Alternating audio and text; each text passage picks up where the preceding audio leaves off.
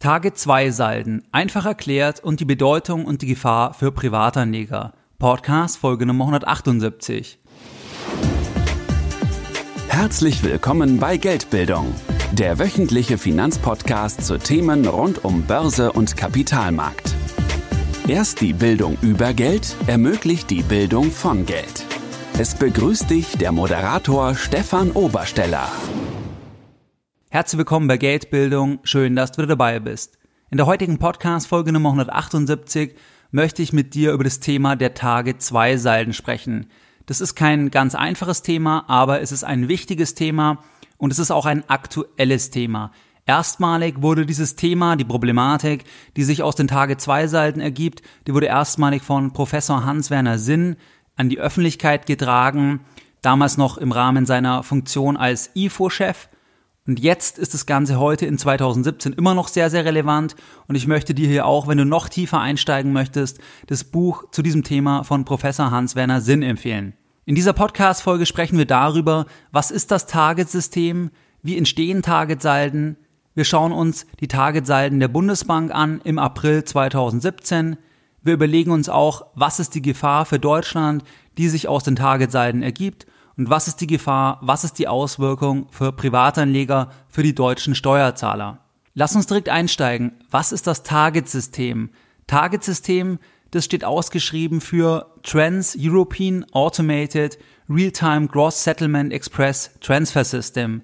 Ein sehr sperriger Begriff und dahinter steht ein Zahlungsverkehrssystem. Das heißt, Target 2 ist ein Zahlungsverkehrssystem, das im November 2007 eingeführt wurde und worüber nationale und grenzüberschreitende Zahlungen in Zentralbankgeld, also in Euro, schnell und endgültig abgewickelt werden sollen.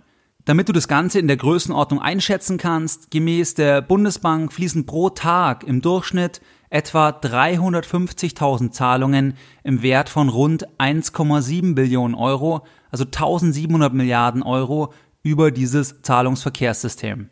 Was steht hinter dieser gigantischen Zahl? Hinter dieser gigantischen Zahl stehen ganz, ganz viele Transaktionen zwischen Deutschland, Griechenland, Deutschland, Spanien, Spanien, Italien und so weiter. Das sind Transaktionen wie der Kauf oder der Verkauf von Waren, der Kauf oder der Verkauf eines Wertpapiers, die Gewährung oder die Rückzahlung eines fälligen Darlehens oder auch die Geldanlage bei einer Bank. Ein deutsches Unternehmen verkauft Waren nach Spanien, dann ist das Tage 2 dieses Zahlungsverkehrssystem relevant und wird in Anspruch genommen.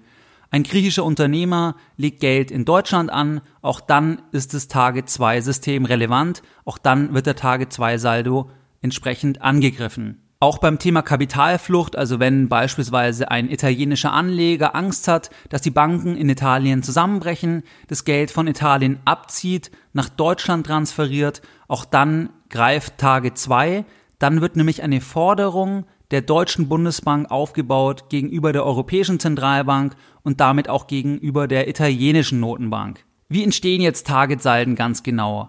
Lass uns ein einfaches Beispiel machen. Sagen wir, wir sind ein kleines mittelständisches Unternehmen und wir haben eine bestimmte Maschine für zwei Millionen Euro an ein griechisches Unternehmen verkauft. Dieses griechische Unternehmen erhält die Ware und jetzt möchte diese Firma uns das Geld, die zwei Millionen Euro überweisen. Das griechische Unternehmen, das weist die eigene Geschäftsbank entsprechend an mit einem Überweisungsauftrag und sagt, bitte überweise diese zwei Millionen Euro an diese deutsche Firma, an uns. Die griechische Geschäftsbank, die gibt den Überweisungsträger die Überweisung weiter an die Zentralbank in Griechenland und dann entsteht eine Verbindlichkeit gegenüber der Europäischen Zentralbank und auf der anderen Seite eine Forderung der Bundesbank gegenüber der EZB und damit mittelbar gegenüber der griechischen Zentralbank. Die Bundesbank schreibt jetzt diese zwei Millionen Euro unserer deutschen Geschäftsbank gut und dann können wir über das Geld verfügen und die Transaktion, also der Warenkauf, ist entsprechend abgeschlossen. Die Deutsche Bundesbank hat jetzt eine Forderung über zwei Millionen Euro gegenüber dem Eurosystem aufgebaut. Es gibt ja einige Besonderheiten. Diese zwei Millionen Euro, die die Bundesbank jetzt in der Bilanz hat, im Übrigen über 50 Prozent der Bilanzsumme der Deutschen Bundesbank, das sind Target 2 Forderungen. Also genau diese Forderungen, wie jetzt auch diese zwei Millionen Euro.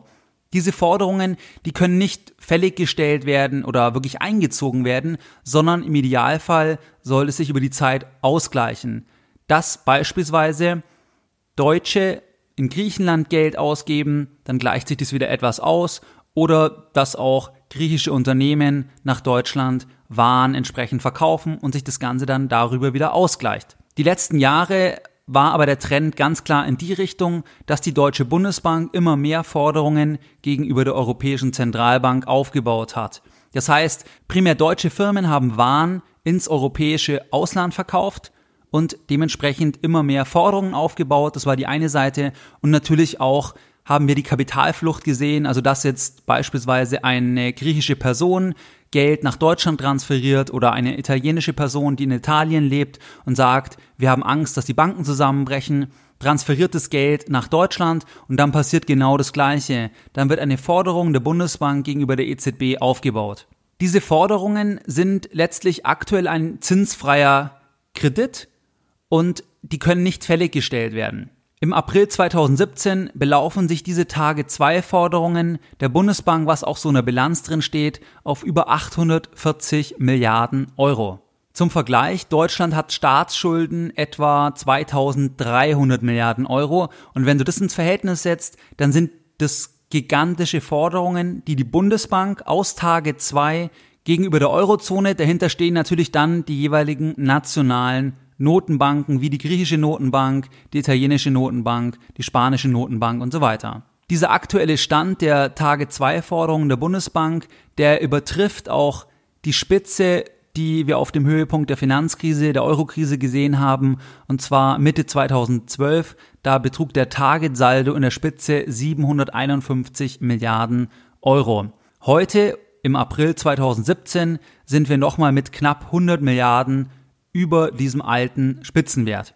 Damit du das Ganze einordnen kannst, die Bilanz der Bundesbank, die Bilanzsumme, die beträgt etwa 1400 Milliarden Euro. Und ein Teil einer Bilanz sind auch die Forderungen auf der Aktivseite.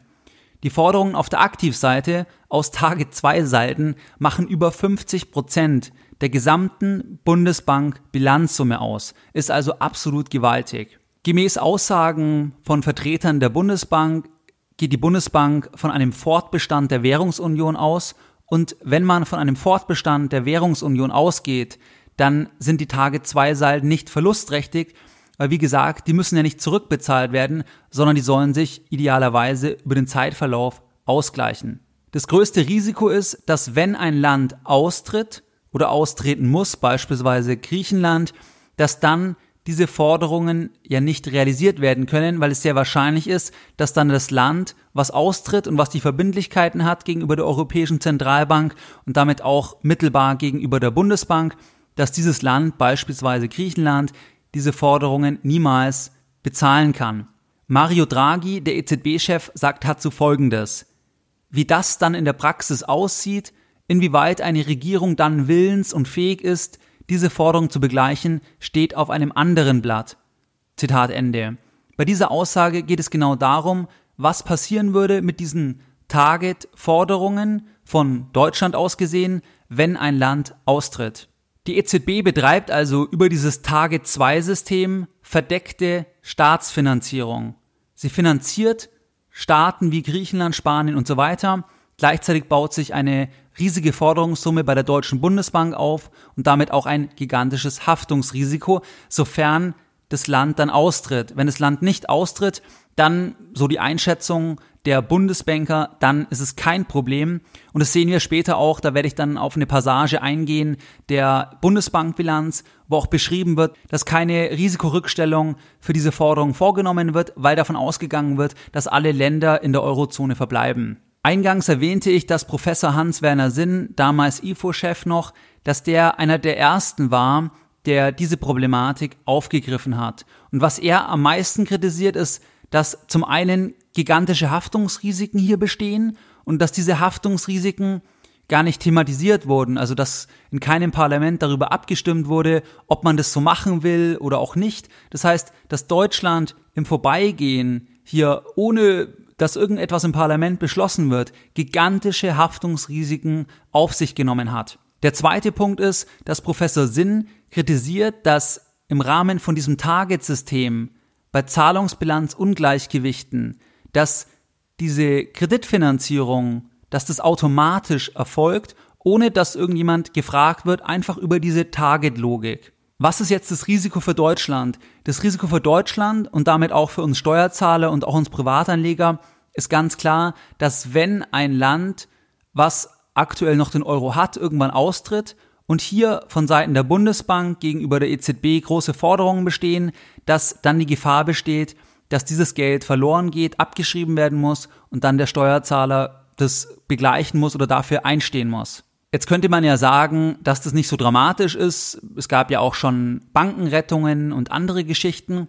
Man muss halt hier sagen, dass die Größenordnung gigantisch ist, weil über 840 Milliarden Euro in Relation zur aktuellen Verschuldung von 2300 Milliarden Euro, das ist nichts, was im Vorbeigehen einfach so geschultert werden kann, sondern das wäre ein gigantischer Zahlungsausfall. Und manche sagen, dass es Deutschland dann auch wirklich an den Rand des Ruins treiben kann, wenn das realisiert wird. Wie gesagt, sofern alle Länder im Euro bleiben, wird das nie realisiert. Und wenn ein Land ausscheidet, dann weiß keiner genau, wie das dann abgewickelt wird. Und es weiß auch keiner genau, inwieweit dann die Regierung, die austritt, überhaupt sich bereit erklären würde, diese Positionen zu begleichen. Weil klar ist auch, wenn beispielsweise Griechenland austritt, es bestehen von Seiten Griechenland Verbindlichkeiten gegenüber der EZB im Rahmen von diesem Tage-2-System, dann würde Griechenland ja die Drachme zum Beispiel wieder einführen, dann würde diese Währung abwerten und dann wäre es sehr, sehr schwer möglich oder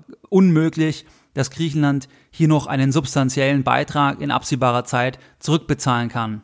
Was auch noch ganz interessant ist, dass aktuell, also im April, Mai 2017, dass diese Target-Verbindlichkeiten für den Schuldner, dass die zinsfrei sind, weil der Satz der Hauptrefinanzierungsgeschäfte hier greift und der beträgt 0%. Das heißt, es ist eine zinsfreie Finanzierung des Zahlungsbilanzungleichgewichtes. Man kann generell sagen, dass je höher die Targetforderungen ausfallen, desto bedrohlicher ist die Perspektive für Deutschland, wenn ein Land den Euro verlassen sollte. Aktuell, April 2017 die Zahlen, ist die Forderung, die die Bundesbank hat, auf Höchstniveau.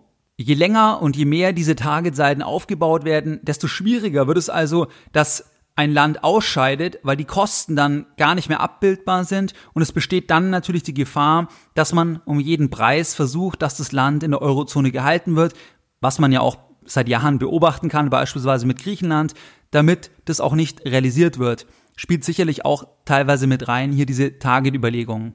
Ein ganz interessanter Punkt ist, dass diese Target-Forderungen, diese akkumulierten Target-Forderungen, dass die in der Bilanz der Bundesbank, wie gesagt, über 50 Prozent der Bilanzsumme ausmachen. Und jetzt ist ja die Frage, was schreibt die Bundesbank im Geschäftsbericht über diese Forderungen? Punkt eins: diese Forderungen, also diese Target-Forderungen von über 840 Milliarden, die werden unter dem Punkt sonstige Forderungen subsumiert. Und was schreibt jetzt die Bundesbank? Das möchte ich einfach hier mal wörtlich vorlesen, weil das ganz interessant ist, was die in ihrem Geschäftsbericht 2016, werde ich dir auch verlinken, was die genau schreiben zu diesen Forderungen. Zitat Anfang. Unberücksichtigt bleiben bei der Risikobetrachtung die Risiken aus der Tage 2 Forderung der Bundesbank gegenüber der EZB und aus der Emission von Euro-Banknoten. Zwar könnte die Bundesbank hypothetisch im Falle der Tage-2-Forderung nur indirekt als Anteilseigner der EZB von Risiken betroffen sein, denen das Eurosystem ausgesetzt ist, sofern ein Land den gemeinsamen Währungsraum verlassen und dessen Zentralbank ihre Tage-2-Verbindlichkeit gegenüber der EZB bzw. ihre Banknotenverbindlichkeit gegenüber der EZB und den nationalen Zentralbanken nicht begleichen würde. Die Bundesbank, jetzt aufpassen, geht jedoch nicht vom Eintreten dieses Szenarios aus, sodass letztlich die Kreditrisiken ausschlaggebend sind, die sich aus den Operationen des Eurosystems zur Liquiditätsbereitstellung ergeben. Zitat Ende. Hier ist interessant zu sehen, dass die EZB hier in der Bemerkung anspricht, die Risiken, die daraus entstehen können, diese aber negiert, weil sie sagt, dass das Szenario des Austritts nicht wahrscheinlich erscheint. Aus meiner Sicht relativ mutig und optimistisch die Einschätzung, aber das wird die Zukunft zeigen. Jetzt ist die Frage, was bedeutet es für dich als Privatanleger, wenn die Bundesbank über 840 Milliarden an Forderungen hat, wovon zumindest ein Teil immer gefährdet ist, sobald ein Land aus dem Euro austritt, was auch zum jetzigen Zeitpunkt nicht ausgeschlossen werden kann natürlich, weil das Grundproblem bleibt, dass die Länder ökonomisch unterschiedlich sind von der wirtschaftlichen Leistung und das über den Wechselkurs nicht mehr abgewertet werden kann. Was bedeutet es für dich als Privatanleger? Das bedeutet für dich als Privatanleger natürlich, dass die Staatsschulden dramatisch dann in kurzer Zeit ansteigen könnten, dass die Besteuerung sich verändert, dass generell das Vertrauen in nominale Forderungen nicht besonders hoch sein sollte. Das ist das, was ich immer schon sage. Langfristig musst du oder solltest du auf Sachwerte gehen, auf Werte, die einen Wert darstellen, ein, ein Asset darstellen, unabhängig der Währung, die wir aktuell haben. Niemand kann sagen, wie sich das ganze Target-Thema langfristig entwickeln wird. Du siehst auch die Einschätzung der Bundesbank, die Einschätzung der EZB, dass die auch nicht wissen, was passiert oder was es genau bedeuten würde, wenn ein Land austritt. In jedem Fall sollte für dich als Privatanleger dieser Punkt ein weiterer Schubser sein, dass du dich nicht auf nominale Beträge, also auf Euros, die du auf dem Konto siehst, verlassen solltest, auf nominale Zahlungsansprüche, auf Rentenansprüche, die du in 20, 30 Jahren hast, weil keiner weiß, was du davon dann kaufen kannst. Und wenn du 2000 Euro nominal Rente in 20 Jahren bekommst, dann weiß niemand, ob du davon überhaupt noch die Miete bezahlen kannst, ob du davon überhaupt noch überleben kannst. Keiner kann das sicher sagen weil du siehst, es gibt einfach gigantische Risiken auch im Eurosystem. Und es ist wichtig, dass du bei deinem Vermögensaufbau primär auf Sachen setzt, die von der Währung ein Stück weit entkoppelt sind. Und von der Währung ein Stück weit entkoppelt sind immer Sachen, wo ein Gegenwert, wo eine Wertschöpfung dahinter steht, wie beispielsweise Aktien, wo eine Firma Produkte herstellt, Produkte verkauft in die ganze Welt. Und das ist dann immer unabhängiger von der Währung, auch wenn das natürlich dann betroffen wäre verglichen mit rein nominalen Forderungen, wie wenn du einen Rentenanspruch von 1500, 2000, 3000, 4000 Euro hast, da weiß keiner, was du damit dann machen kannst. Und das Thema Tage 2 sollte dich bestätigen, dass du der Währung, der Stabilität des Euros, ohne Untergangsprophet zu sein, dass du der kritisch, skeptisch gegenüberstehen solltest und dass du dich, wie gesagt, nicht auf nominale Zahlungsansprüche verlassen solltest, sondern ein Stück weit dich unabhängig von der Währung machen solltest. Das heißt, Aktien, Immobilien, auch Edelmetalle, Dinge, die nie auf Null fallen werden im Wert und Dinge, die auch ein Stück weit unabhängig von der Währung sind. Was waren jetzt die Lessons learned in der heutigen Podcast-Folge Nummer 178? Deine Lessons learned in der heutigen Podcast-Folge. Tage 2 ist ein Zahlungsverkehrssystem, über das nationale und grenzüberschreitende Zahlungen in Euro in Zentralbankgeld abgewickelt werden. Es werden pro Tag 350.000 Zahlungen abgewickelt im Wert von 1700 Milliarden Euro. Die Targetsalden sind beeinflusst durch Warenlieferungen, Kauf oder Verkauf eines Wertpapiers, Gewährung eines Darlehens oder einer Geldanlage. Der Klassiker ist, wenn Ausländer, also zum Beispiel ein Grieche, ein Italiener, ein Spanier, das Geld in seinem Heimatland abzieht und nach Deutschland verschiebt, dann baut sich eine Forderung der Bundesbank gegenüber dem Eurosystem, gegenüber der EZB auf. Genauso baut sich eine Forderung auf, wenn ein deutsches Unternehmen Waren ins Ausland liefert, dann baut sich auch eine Forderung auf, weil die griechische Zentralbank in unserem Beispiel dann eine Verbindlichkeit hat und die Bundesbank im Gegenzug die Forderung hat. Das Tage-2-System stellt also eine Finanzierung der Peripheriestaaten dar, die primär Verbindlichkeiten haben im Tage-2-System und wir oder Deutschland hat über die Bundesbank entsprechend die Forderungen und zwar aufgelaufen über 840 Milliarden zum 30. April 2017. In Relation zu den aktuellen Staatsschulden von 2300 Milliarden ist das ein substanzieller Betrag und der Betrag übersteigt auch den Höhepunkt der Eurokrise. Da lag dieser Targetsaldo bei 750 Milliarden Euro. Die Tage 2 Forderungen, die stehen bei der Bundesbank in der Bilanz und machen über 50 Prozent der gesamten Bilanzsumme aus. Sofern das Land, was die Verbindlichkeit hat, also gegenüber dem man als Bundesbank die Forderung hat, beziehungsweise das geht über die EZB, aber angenommen, Griechenland oder die griechische Notenbank hat die Verbindlichkeit, dann wäre das Problem vor allem dann vorhanden, wenn das Land aus dem Euro ausscheidet, weil dann ist die Frage, was passiert mit diesen Verbindlichkeiten, was die jeweilige nationale Notenbank gegenüber der EZB hat und was passiert entsprechend mit der Forderung der Bundesbank dann auf der anderen Seite.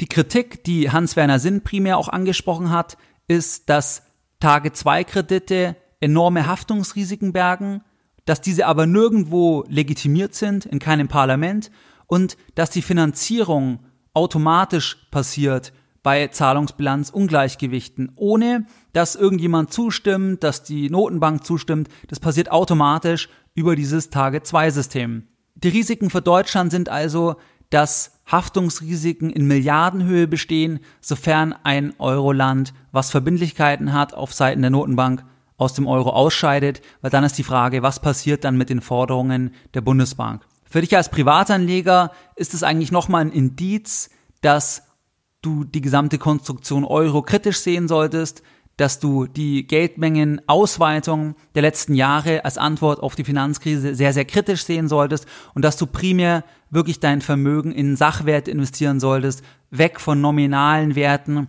weg von Rentenansprüchen, die in 20, 30 Jahren unter Umständen nichts mehr wert sein können oder nur wenig wert sein können. Das möchte jetzt natürlich keiner hören, aber ich denke, wenn man sich so etwas wie Tage 2 ansieht, dann muss die Antwort sein, mehr Sachwerte denn je, wo einfach ein realer Gegenwert dahinter ist. Wie du es gewohnt bist, möchte ich auch die heutige Podcast-Folge Nummer 178 wieder mit einem Zitat beenden und heute ein Zitat von Professor Hans-Werner Sinn. Ihr Nachbar ist pleite. Gehen Sie dann aus Sympathie auch pleite? Mehr Informationen zu Themen rund um Börse und Kapitalmarkt findest du unter www.geldbildung.de. Und immer daran denken, Bildung hat die beste Rendite.